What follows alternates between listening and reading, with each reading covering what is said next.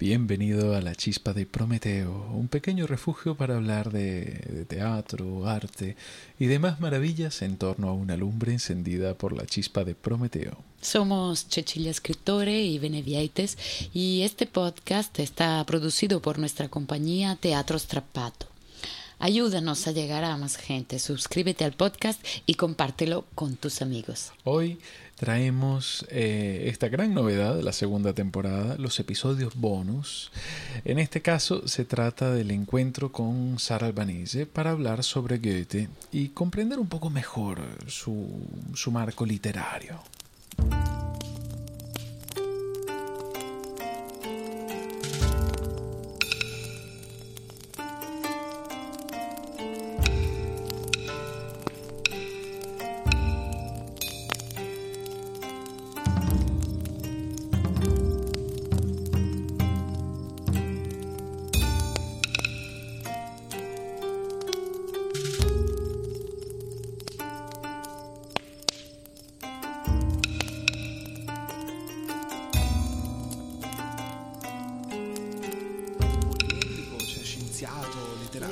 Tutto. È Lui stato, è tutto. tutto. è stato poeta, è stato un letterato, è stato un filosofo, è stato uno scienziato, è stato un alchimista, mm. eh, è stato esperto di scienze finanziarie, è stato esperto di scienze minerarie, di botanica. Cioè, mm, Goethe è stato veramente tutto e, e da tanti Y la entrevista completa en italiano la encontrarás en nuestro canal de, de YouTube y en la descripción te dejaremos el link.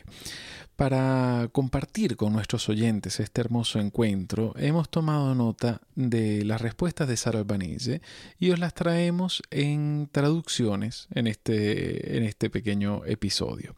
Sara Albanese es escritora, es youtuber y amante de la lengua y la literatura alemana. En su canal de YouTube Mayora lleva a cabo un trabajo verdaderamente impecable de divulgación de la literatura tanto alemana como inglesa.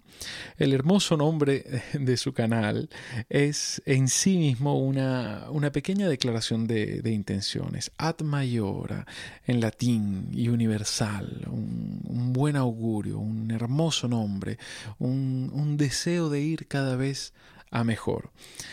Lo primero que pedimos a Sara fue que nos definiese un poco a este personaje tan poliédrico, a este Goethe que nos acompañará en nuestro viaje. Y su respuesta fue ha sido todo. Ha sido poeta, literato, filósofo, científico, alquimista, experto de ciencias financieras, ciencias minerales, de botánica. Goethe ha sido verdaderamente todo y para muchos, quizás para la mayoría, sea considerado el más grande poeta y literato de la historia de la literatura alemana y eh, lo es, pero creo que es también una definición en parte reductiva, porque la literatura que él nos ha dejado, claro está, es algo grande, que ha cambiado para siempre la historia de la literatura alemana y en parte también europea, si se quiere, pero era el punto de llegada de todo lo que él construía a sus espaldas. Digamos que su forma de escribir es una especie de epifanía porque va a revelar muchos y distintos aspectos, aspectos que estaban detrás de él, aspectos de crecimiento, de investigación. Pensamos solamente a su desarrollo literario, él ha empezado básicamente gracias a un impulso que lo ha llevado a ser el principal exponente del Sturm und Drang. Y luego, desde el 75 en adelante, en la segunda parte de su vida, se ha vuelto uno de los principales exponentes del Klassik, del Weimar Klassik, del clasicismo de Weimar. Entonces podemos decir que ha recogido en sí dos polos extremos, porque de un lado hablamos de Sturm und Drang, pasional, instintivo, que nacía del pietismo y, como decía Rousseau, de la vuelta a la naturaleza, y ponía las bases para el romanticismo alemán porque luego estará basado en este Gefühl, sentimiento, en esta imagen del artista, del literato, como, como genie, este genio creador, demiurgo, y también desde un cierto punto de vista es el emblema del titanismo. Luego le preguntamos sobre su gran obra maestra, el Faust. Hay varios Faust. Están el Urfaust, Ein Fragment, Esthertai y luego la última versión, digamos. El Faust es la representación del titanismo y del fracaso del titanismo, de alguna forma. Del Prometeo, por así decirlo, con este concepto de libris y este deseo de dominar el mundo. Y luego, a un cierto punto, también el colapso de este tentativo y entonces una especie de fracaso que eh, lo llevará luego a buscar perspectivas distintas. Y él, Goethe, las encontrará en Italia, en el famoso Italienische Reise, que luego él publica en el 1817. Pero en realidad el viaje lo ha hecho entre 1786 y 88. En realidad casi 30 años más tarde. De hecho, ha bien metabolizado los conceptos antes de escribir. Justo aquí ha hecho ese pasaje, ese salto de poeta que de alguna manera quiere ser creador, como decíamos, y reivindica la misma dignidad de Dios. Como Dios crea la naturaleza, el artista crea el arte, y el arte no es inferior a la naturaleza en nada.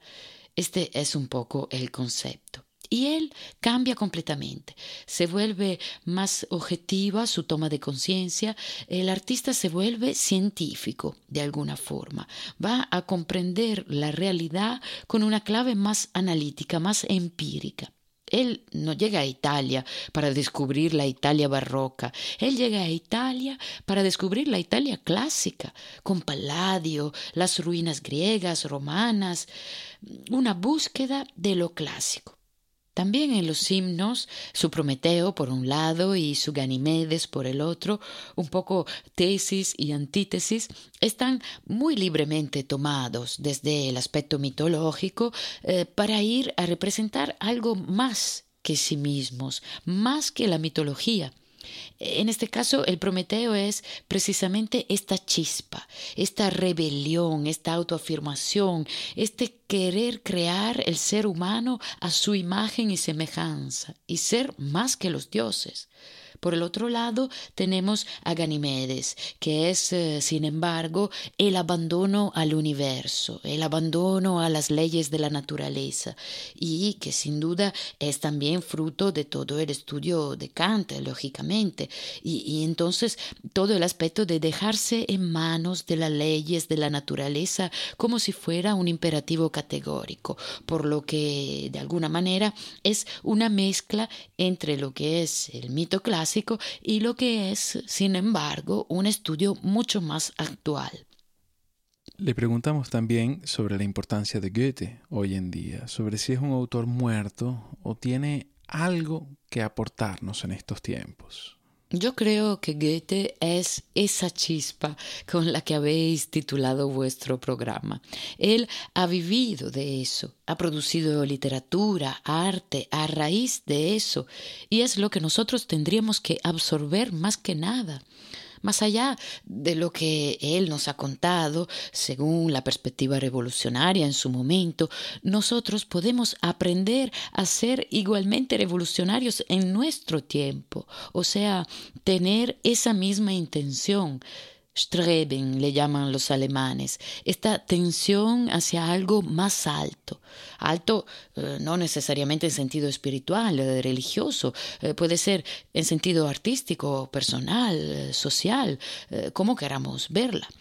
Yo creo que en este ser continuamente inquieto desde un cierto punto de vista, porque lo de ser inquieto significa también estar siempre en busca de algo, este ser capaz de retar, porque luego al final, sin duda, Goethe, como Sturm und Dranger, era revolucionario como lo eran todos en esa época.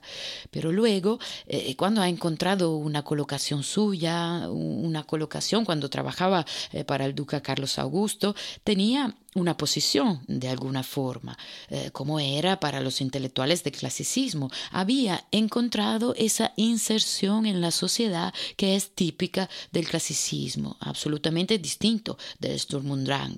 Eh, mientras que en este caso eh, se trata de una evolución que lleva el ser humano a estar posicionado en la sociedad. Pero no obstante esto, eh, es el mismo que el 3 de septiembre se marcha a las 3 de la mañana con un hombre falso llamándose Filippo Müller, eh, pasa la frontera.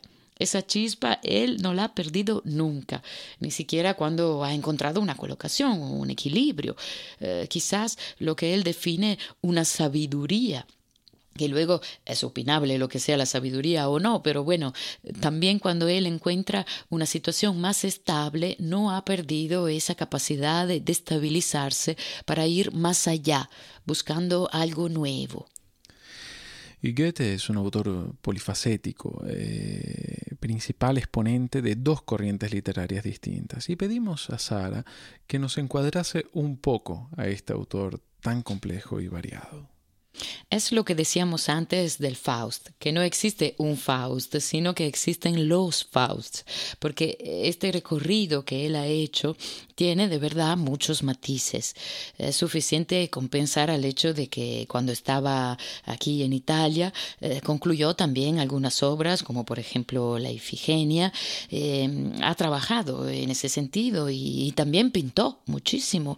Llegó a casa con un millar de dibujos y cuando le preguntaron después lo que había aprendido en Italia, él contestó todas estas cosas maravillosas que hemos dicho antes, eh, conocer al arte clásico, entender el artista como, como científico a través del Palladio y sus libros eh, sobre arquitectura, mm, ha aprendido el sentido de las proporciones, en sentido amplio, evidentemente, ya que a él no le interesaban del punto de vista arquitectónico, sino más bien las proporciones que se usan en literatura, la proporción que se usa en el entender el arte en general. Y luego nos dice, he aprendido a hablar de la lechuga, que puede parecer una tontería, pero todo tiene que ser observado en clave metafórica, simbólica, porque todo lo que nos dice Goethe tiene también un significado un poco más alto. Lo que él dice es, he aprendido también a bajar, a hablar de las cosas, del objeto y perderme en esas cosas cotidianas, empíricas, que están ligadas a la objetividad, que luego es el elemento clave del classic, como es el elemento clave del iluminismo, y entonces de una perspectiva precisamente más objetiva. Y este bajar en la vida, eh, digamos, más eh, cotidiana, aparentemente más sencilla, lo cambia, sin duda, no solamente como artista, sino también como hombre. Él vuelve a casa, vuelve a Alemania y se casa, por ejemplo, después de haber mantenido esta relación con Christiane Vulpius por muchísimos años y haber tenido un hijo fuera del matrimonio. Claro que era un escándalo en esa época. Eh, de alguna manera es como si ese recorrido le cambiase como artista, sin duda, pero como persona también y le pusiese en contacto con la realidad, con un mundo que casi casi antes ignoraba en su palacio de cristal porque hablaba muchísimo de amor, del mundo, de las revoluciones, porque Sturm und Drang es esto también, pero luego el contacto era relativo. Sin embargo, Italia le ha puesto en contacto con las personas, con las personas verdaderas, con las cosas verdaderas de este mundo, y esto sin duda ha sido una evolución. De hecho, él ha vuelto con esa sensación. Él dice que era la primera vez que iba a Italia, pero tenía la sensación de haber vuelto a casa, como, como si antes hubiese tenido un largo exilio en Groenlandia, dice él, o en alguna tierra. Así que tiene la sensación de volver a poseer la vida y la dimensión individual, humana, por así decirlo perspectiva que luego no tendrá cuando volverá a Italia por segunda vez. Eh, de hecho, dirá que echa de menos la honestidad alemana, el orden y todo, pero de momento eh, esa paréntesis tiene también ese valor porque al final cambiamos. Eh, yo creo que la literatura, el arte en general, sea siempre, eh, para empezar, una exigencia expresiva y sea siempre espejo de lo que uno es en ese momento determinado y de la exigencia que uno siente en ese momento determinado. Así que eh, el hecho de que sea distinto como literato es porque antes es distinto como hombre. Bueno, él ha hecho las cosas en grande y luego con todos los émulos detrás. Todo el mundo intentaba hacer lo que él hacía, pero él ya estaba más allá. Cuando los demás intentaban imitarle en algo, él estaba ya haciendo algo distinto. Quizás el único que le ha seguido la pista fue Schiller, pero por lo demás, Herder quizás en la primera parte, pero luego él también se ha perdido desde ese, ese punto de vista. Así que sí, Schiller ha sido el único que le ha acompañado de verdad. Eran amigos, eh, se ayudaron mucho y se influenciaron el uno el trabajo del otro, eh, a pesar de que Schiller tenía una perspectiva mucho más interesada también al elemento político. Eh, Guillermo Tell es una metáfora muy grande sobre cómo había que luchar contra la nobleza, contra el invasor, así que tiene un significado muy ligado al aspecto político, histórico. A Goethe no le interesa, a él cuando llega aquí a Italia, no le interesa en lo más mínimo toda la cuestión de los Habsburgo, o sea, él va en busca de algo mucho más eh, inefable desde un cierto punto de vista. Él está siempre, no digo obsesionado, pero eh, en busca del principio. Pensamos también solamente al hecho de que vino a Italia buscando l'Urpflanze, él pensaba encontrar en Sicilia, pero luego pareció que fuese la palmera en el huerto botánico. Eh, sigue allí todavía la palmera de Goethe en el huerto botánico en Padua.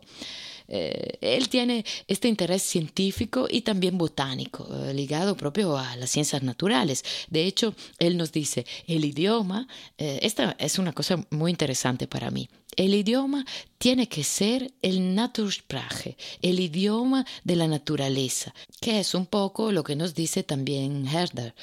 Así que él nos dice, la retórica es buena para el teatro de las marionetas. Escribe en el Faust, eh, que no era necesariamente una actitud de desprecio, ya que él había conocido el Faust también a través del teatro de marionetas con el Puppenspiele, pero era otro tipo de comunicación. Así que, eh, bueno, para volver al tema de la planta, está siempre esta búsqueda de la semilla, del tema originario, que es el más puro de alguna forma, del que brota una perfección formal.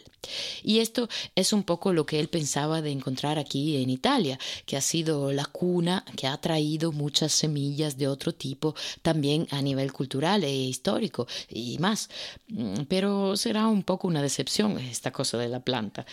Y charlamos también sobre la percepción que tenía Goethe como alemán viajando por Italia, la falta de comodidades, eh, de higiene que, encontraba, eh, una Venecia llena de basura, digamos que el lado oscuro de la, de la medalla, ¿no?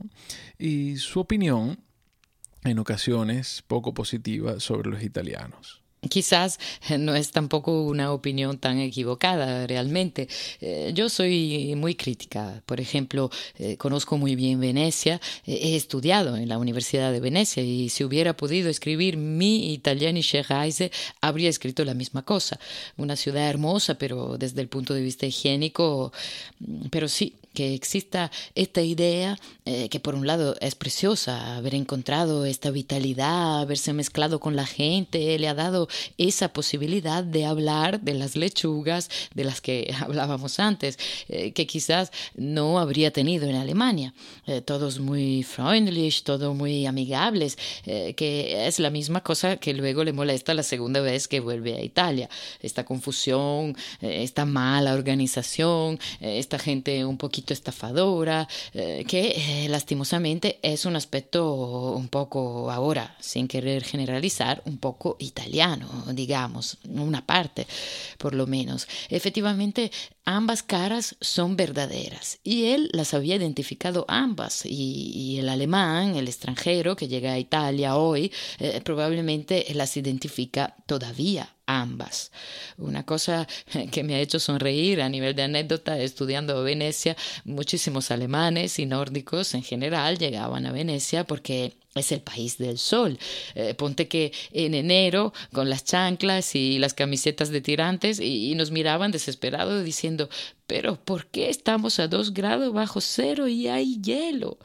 Y, de hecho, cuando él, cuando nuestro Goethe llega a Nápoles, la temporada era un poco tarda y él tenía frío. Tuvo que comprarse un abrigo y, atárselo con las cuerdas de las maletas y, se iba por allí de esa manera. Así que eh, podemos decir que algunas cosas, no obstante hoy, hoy en día tengamos Internet, eh, todavía estos estereotipos persisten. Eh, él pero le da la vuelta, por ejemplo, al estereotipo de Nápoles.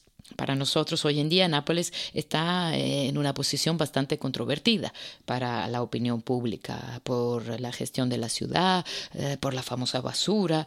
Sin embargo, él habla continuamente de cuán maravillosamente está gestionada y gobernada Nápoles, eh, de cuán limpio estuviese todo, de cómo estaban estos carritos que recogían la basura y se la llevaban a, a los agricultores para abonar los campos y de cómo todo estuviese hecho a regla de arte, a diferencia de Venecia y de Sicilia. Y esto nos hace reflexionar sobre cómo, sobre cómo la, la, situación ha cambiado y genera un montón de polémicas también hoy. Y si alguien escribiese con la misma claridad con la que ha escrito Goethe, eh, no sería para nada políticamente correcto y, sería un desastre. Le crucificarían enseguida. Quizás eh, uno era más libre de decir las cosas. Luego pedimos a Sara que recomendase a nuestros oyentes que aún no han leído a Goethe, que nos, que nos recomiende un sendero para conocerlo.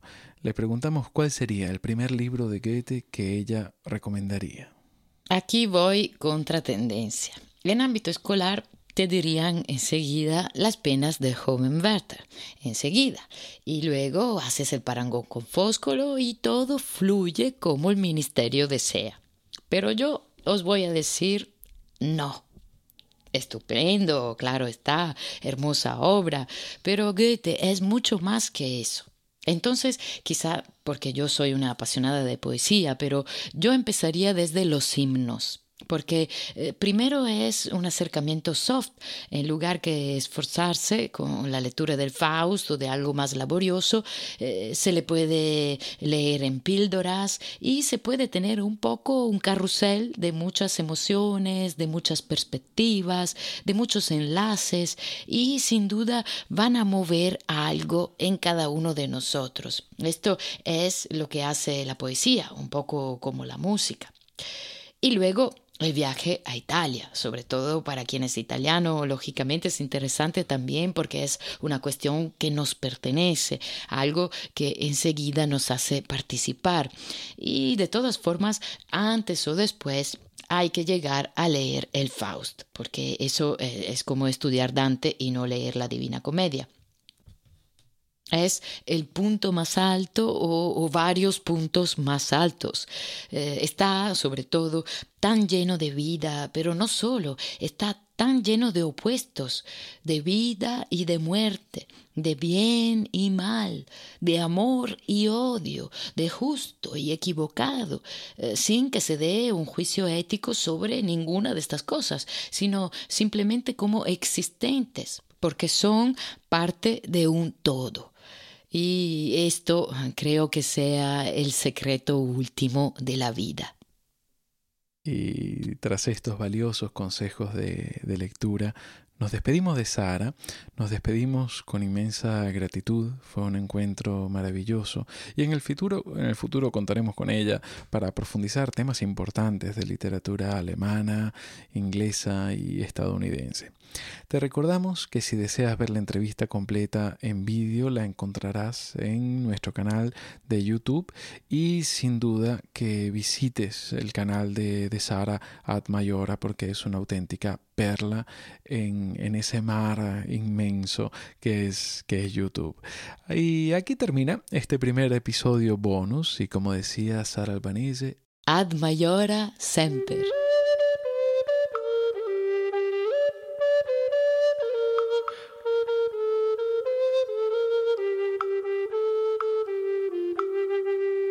Si te suscribes a La Chispa de Prometeo, ayudarás a que nuestro programa pueda llegar a mucha más gente. Eh, para que esta lumbre se mantenga encendida, puedes sumarte a nosotros en Patreon. Somos Teatro Strapato y nos puedes encontrar también en Facebook e Instagram. Esperamos que tu curiosidad y ganas de viajar te vuelvan a traer a la chispa de Prometeo. Por el momento te deseamos unos días con muchas chispas y fuegos maravillosos.